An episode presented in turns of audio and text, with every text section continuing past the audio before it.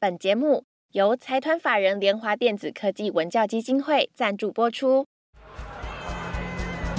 听见家乡，带乡亲们听见家乡的故事。每一集我们都会邀请小导演来分享他们眼中的家乡。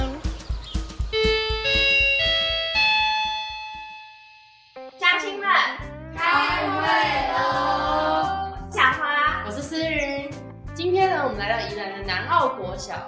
没错，南澳国小啊，呃，我觉得大家对于南澳的印象好像就是宜兰，然后很多沙滩，很多很美丽的沙滩。对，我们刚刚来的路上，其实就有看到建成的海滩，超级漂亮。对，建成，我们刚刚再开一次建成老师的玩笑，有建成的沙滩，因为建成老师也是南澳国小的媒体导师。对，好，那我们就事不宜迟，赶快先请南澳国小的小导演们跟乡亲们自我介绍一下吧。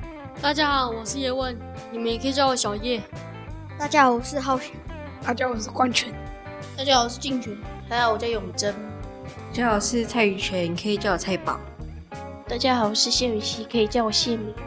哦，好的好的，欢迎南澳国小的小导演们今天来到听见家乡，跟乡亲们准备要分享他们拍这个家乡纪录片，还有参加看见家乡这个计划的一些种种的收获跟心得哦。那最开始最开始呢，因为大家都还不太认识南澳这个地方嘛，你们可不可以跟乡亲们介绍一下南澳是一个什么样的地方？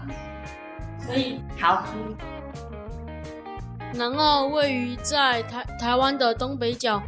建华冰店、阿里豆浆，还有椴木香菇，很好吃。哦，冰店、豆浆，还有椴木香菇，那还有吗？南澳还有什么？这边可以去金月瀑布玩水，也可以带游泳圈、飘飘河，还有瀑布跟飘飘河。那你们都有去玩过吗？有，有，很好玩。好玩。南澳第一去玩的，推荐南澳第一去玩就是飘飘河。对啊，那你下次带我们去玩。呃呃，叶问，要问你哥哥好。那再请叶问跟大家介绍一下南澳里面的南澳国小是一个什么样的国小？南澳国小里面有很多泰雅族人。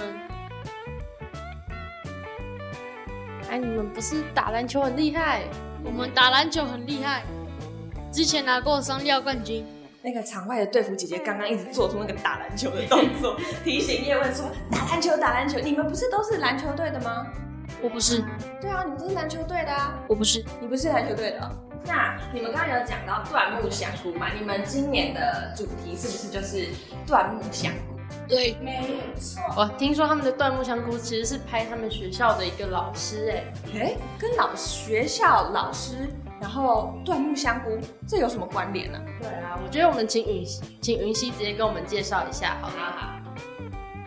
我们影片的主题是《姑姑历险记》，椴木香菇是南澳重要的特产，也有泰雅族文化传承的意义。影片的主角凯旋老师是我们篮球教练，也是椴木香菇达人，希望可以透过教我们种椴木香菇，传承泰雅的文化。哦，原来老师教他们种椴木香菇，其实是为了要传承泰雅的文化。哦，所以你们是拍，嗯，你们的篮球教练凯旋老师，还有椴木香菇。可是老师跟椴木香菇还有泰雅文化这三个东西之间有什么样的连接啊？为什么会想拍这个主题？一开始就是这个主题吗？一开始就是这个主题吗？你们一开始不是还有想拍什么？篮球，篮球。那为什么后来会变这个主题？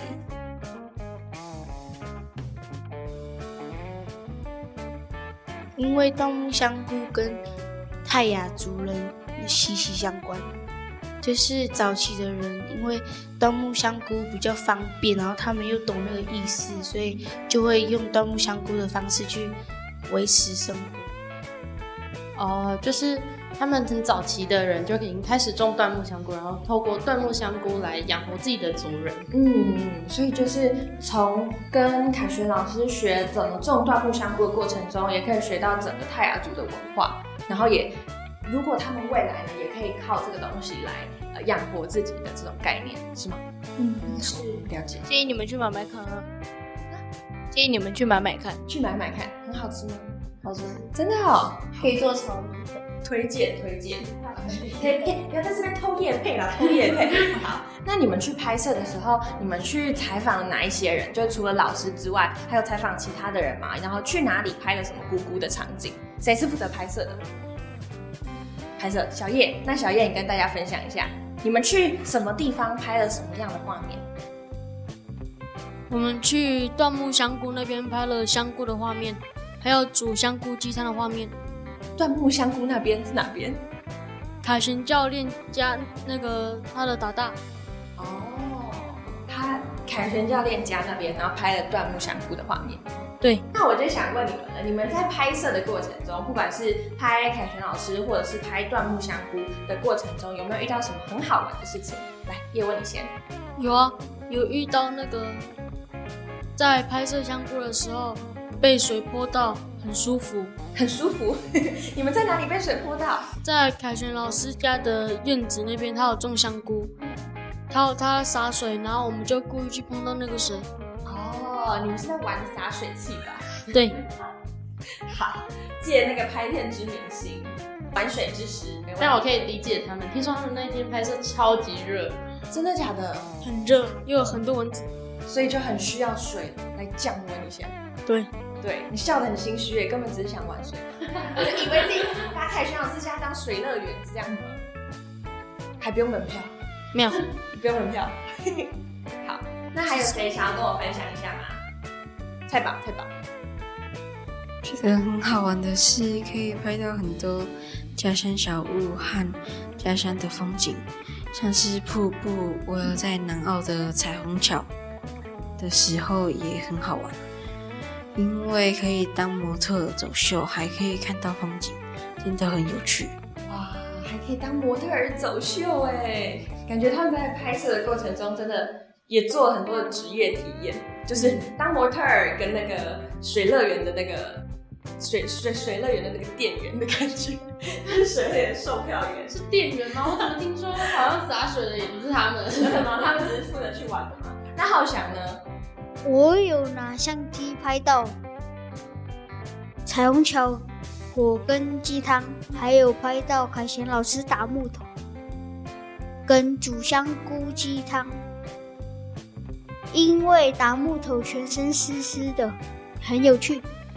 你根本只是想看那个老师全身湿湿的吧？对他根本就只是想捉弄老师而已。对，你要听到他们分享那个好玩的部分，就是要么是可以操控空拍机啊，让它上上下下左左右右；要么就是可以看那个学校老师全身湿湿的，对，就是想看别人被操控的感觉。原来是这样，我们抓到那个南澳国小的小朋友，他们会觉得有趣的那个点。那你们在拍摄的过程中，如果有遇到这么多好玩的事情，应该有遇到不少困难的事情。你们有遇到什么困难的事情吗？比如遇到相机周围突然变模糊，一直切到老师的头，对不到焦，剪辑要还要花很长的时间。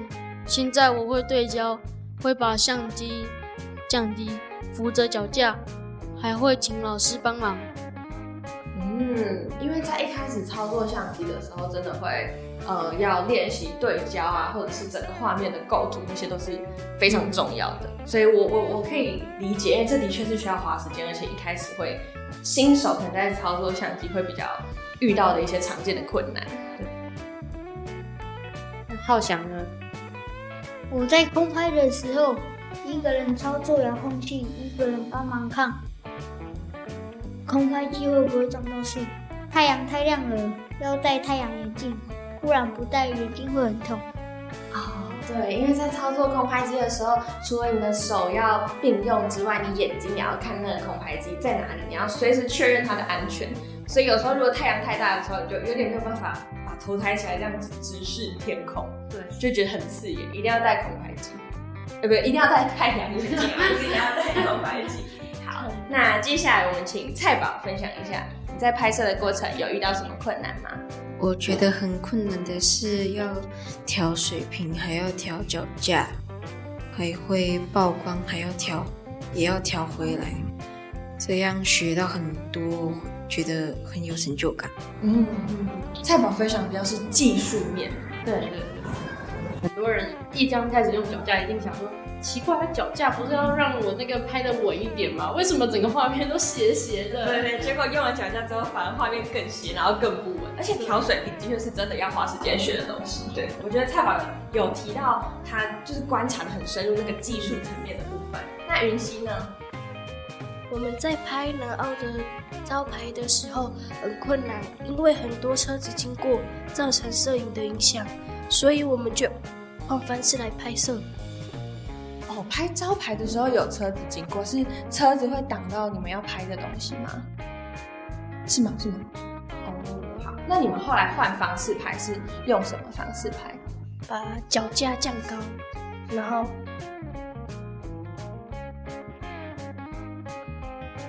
脚架架高，这样子就不会拍到那个车子，然后就不会挡到招牌，对不对？哦，了解，就是换个角度拍，嗯，换个地点拍，可能就会得到一样的画面，只是就是从不一样的方式去切入的感觉。采访到这边，先休息一下，接下来是 Vito 的 Podcast 小教室。各位同学好，我是 B 头大叔。今天要来跟你分享的 Podcast 小教室是设定好自己的录音环境。大家可以看到呢，今天米头大叔在这一间专业的录音室里面录音哦。那我觉得很开心，你知道为什么吗？因为啊，对于录音来讲，最重要的一件事情就叫做隔音。你一定不希望你的节目啊，在播出的时候，大家听到奇怪，后面怎么会有垃圾车的声音？或者是呢，隔壁妈妈在骂小孩的一个声音，那这些东西呢，都是在录音的时候你要特别注意的。那最简单的方法，有的人哦会躲在家里的衣橱里面录音，你知道吗？好，那或者是把自己盖在棉被里面，他的目的呢，就是去做好一个隔音的效果。所以呢，下次你要录音的时候，千万千万要注意哦，要挑选一个低噪音的一个环境。那除了低噪音的环境之外呢，你还要注意什么呢？诶。还要特别注意一个，就是你的空间的吸音哦。那大家应该有听过吧？就比如说我们在一个比较硬的一个录音环境，四周啊都是石头、大理石，很多的家里的地板哦都是这种呃石英的瓷砖。那如果你认真听的话，你会发现这些石英的瓷砖它都会有声音反射的一个作用哦。所以会比较推荐大家可以去挑选一些。有地毯的，或者呢，四周的墙壁哦，都是贴壁纸的这种。那这些不同的材质都会有所谓的吸音的功能，它会让你的声音呢变得更纯净哦，也可以更好听哦。所以大家有空的话可以去注意一下所谓的专业的录音室哦。那最后最后还有一个小细节哦，要提醒大家注意的就是啊，呃，通常在一个密闭的空间里面呢，你一定会要有空气的流通，对不对？所以这时候就开冷气、开电风扇。那你要注意一下哦，请你去挑选适合的，比如说冷气就有分离式的冷气跟窗型冷气。分离式的冷气绝对比窗型冷气来的恰当。那有另外一种更适合叫做中央空调的冷气哦。所以大家特别注意一下哦。如果说你去挑选的这个录音环境呢，一切都很好，但是呢。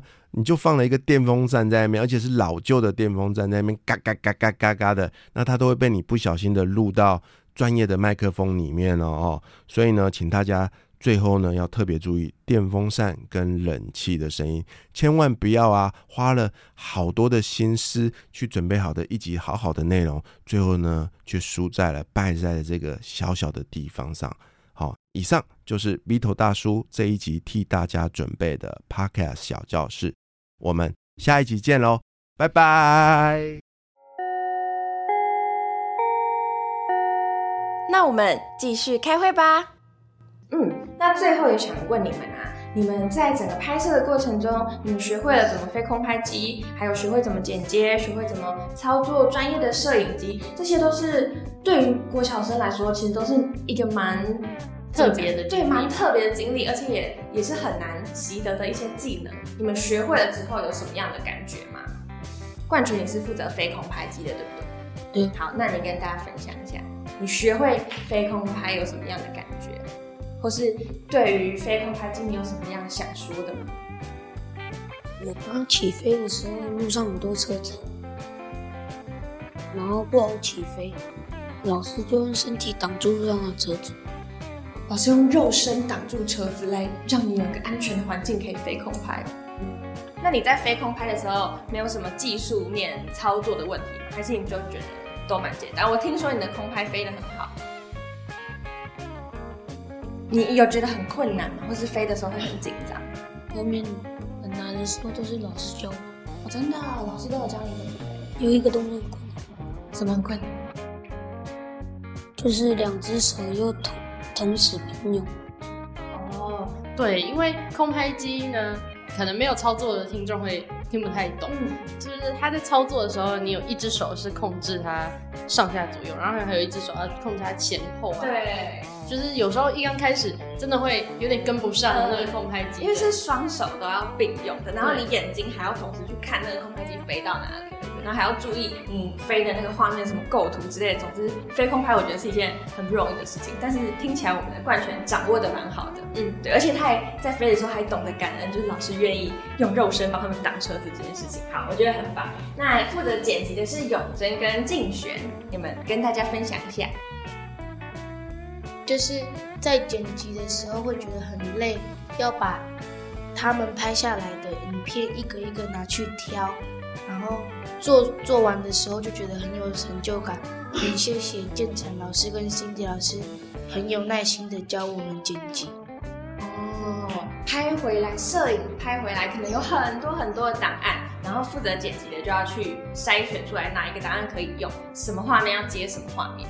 那我想问问看永贞，就是你在负责筛选这些画面的时候，或者是挑选，你是有什么样一个自己的方法吗？你怎么样决定哪些画面要留，哪些画面不要？就是比如说是切到头的，还有对不到焦的跟曝光的，我不会选。哦，首先要先拍的好的，对，要先经过他自己的那个标准，嗯，然后才可以被留下来。那你怎么决定什么画面要接什么画面？你们会一起讨论吗？建成老师教我们一个是那个角度不同，然后去切画面。哦，比如说同一个访谈，可能就要不同机的那个视角去对，了解了解。我觉得这个是身为剪辑师很重要的一个技能诶。对，也很开心听到你有学到这个技能。那竞选竞选呢？你呢？你学会剪辑，你有什么样的感想吗？觉得，我觉得以后的技能，老师教我的教我的技能，我觉得可以用在，在我长大之后可以用在生活的某种方面里面，什么方面里面？你想就是你想剪什么拍什么吗？就是拍还是你想当 YouTuber 吗？哦拍篮球。那你要问你的篮球员同学们要不要给你拍啊？你要给我拍吗，兄弟？随便。那你呢兄弟？国小学生们的随便就是然后你呢，brother？可以。可以。他直接现场在那边问那个受访者的意愿，哇，直接调查起来了，调查起来了。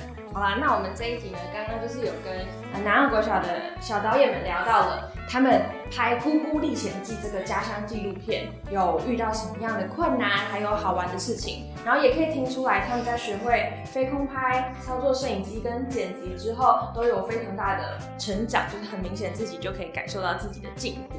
嗯，下一集呢，我们将会再更深入的问他们说，他们为什么会想参加看见家乡这个计划，然后在计划里面看到了一些家乡的什么样不同的面貌。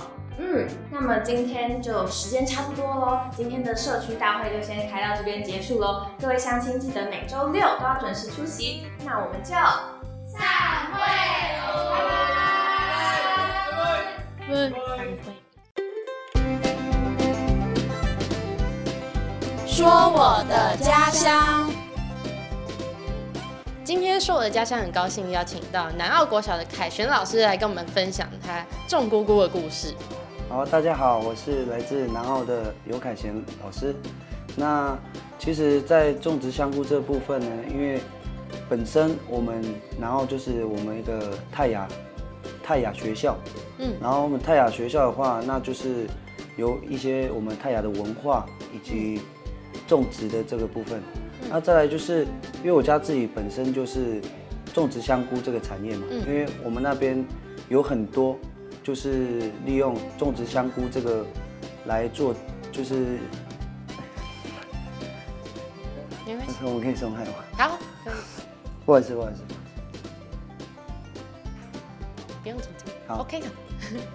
好，今天说我的家乡邀请到南澳国小的凯旋老师来跟我们分享他在南澳种菇菇的故事。大家好，我是来自南澳国小的凯旋老师。那其实我家本身就是一个种植香菇的那个一个家庭嘛。那在我们那边泰雅族，其实很多的经济来源是种植香菇这样子。嗯那其实我们我会在学校里面教小朋友种植香菇这个部分的话，其实是我们学校里面有一个就是这个计划，嗯然后就刚好我在那边当老师嘛，然后就可以利用我自己的专长，然后教给这个小孩教教给小孩子，因为在村子里面的话，其实我平常看那些有一些年轻人啊，他们现在其实都不知道，可能知道种植香菇，但是不知道他们这个流程是什么。嗯那流程的部分，有的人可能知道流程，但是不知道这个种植香菇的辛苦在哪里。嗯那主要我在学校教的，就是教给小朋友的话，就是让他们去认识我们泰雅族有这个文化，嗯。然后甚至于，然后告诉他们要认同这个文化，嗯。然后再来就是可以去实做，嗯。实做这个文化。那其实我们泰雅族就是有一点是类似那种实做的传承，嗯。就是你用口说，可能小孩子都听不懂，嗯。所以我们就会带他们就是直接实做的去做种植香菇这样子。嗯。对，我觉得很神奇耶。那老师，你以前小时候是怎么样看待家里面种香菇这件事情？哦，其实我小的时候就是看着阿公阿嬷，但是其实那时候其实记忆是微弱的。嗯然后就以前的时候，就是可能就是看到阿公阿嬷，然后在那边种植，然后我们就小朋友就是在那边玩耍嘛，嗯他就只是看到他们在那边种，嗯然后在那边排木头啊，然后搬木头，嗯但其实我们不知道他真正的辛苦在哪里。嗯。但是其实我真的去接触种植香菇的时候，已经是到我爸爸妈妈他们这一代了。嗯。因为我爸爸妈妈他们，因为我阿公阿妈就过世了嘛，嗯。然后有很长一段时间我们家里面是没有种植香菇，哦。就后来因为因为我爸爸是警察，嗯。然后后来我爸爸退休了以后，想说要延续我阿公阿妈以前种植香菇的这个传承，然后就也是开始在家里就开始做种植香菇这个部分，然后哦自从爸爸妈妈开始种香菇的时候，因为我也长大了，嗯。所以很多时候在我们那边啊，就是我刚刚有讲过，很多年轻人他就是不会做这种出工嘛，嗯。就很很少找到工人这样子，嗯。所以就是我们兄弟姐妹，我有我有三个哥哥，然后一个妹妹，嗯。那就是我们自己家里面的人，就是去搬运搬运木头啊，然后甚至要学会打洞啊，嗯。因为那个打洞其实要有技术的，哦对啊，就是打洞啊，然后直菌啊，然后再来蜂蜡，那个一个一整个流程，我跟我真的都有跟过，所以嗯我才慢慢了解到说，原来种植香菇是这么的辛苦。嗯哦，所以所以其实我我们因为我们种植香菇就是讲到经济来源嘛，嗯就是我们家的经济来源。其实外面的人就说，哎，种植香菇为什么会那么贵？还是说，哎，椴木香菇为什么会那么贵？然后其实你们他们都没有看到我那个辛苦的一面，嗯就是我有真正的实做这个东西，我才知道说，其实这个是真的很很辛苦的。嗯然后再来就是，我顺便来推销一下我家里的香菇，因为我家里本身就是种植香菇嘛。那其实宅配啊那些我们都我们都有，嗯就是说有兴趣的话可以找凯旋老师。好，好，欢迎大家。下次你要用香菇的时候，可以考虑一下凯旋老师家的椴木香菇，听说是真的很好吃。然后，啊、今天也很感谢凯旋老师跟我们分享他自己家里面就是关于香菇的故事，以及他为什么会想要在学校继续推动这个香菇种植的文化。那谢谢凯旋老师。好，谢谢。不想错过任何社区消息的乡亲，可以从资讯栏连接前往追踪台湾看见家乡协会的脸书、IG 跟 YouTube 频道，也欢迎乡亲们用家乡故事灌爆说我的家乡信箱。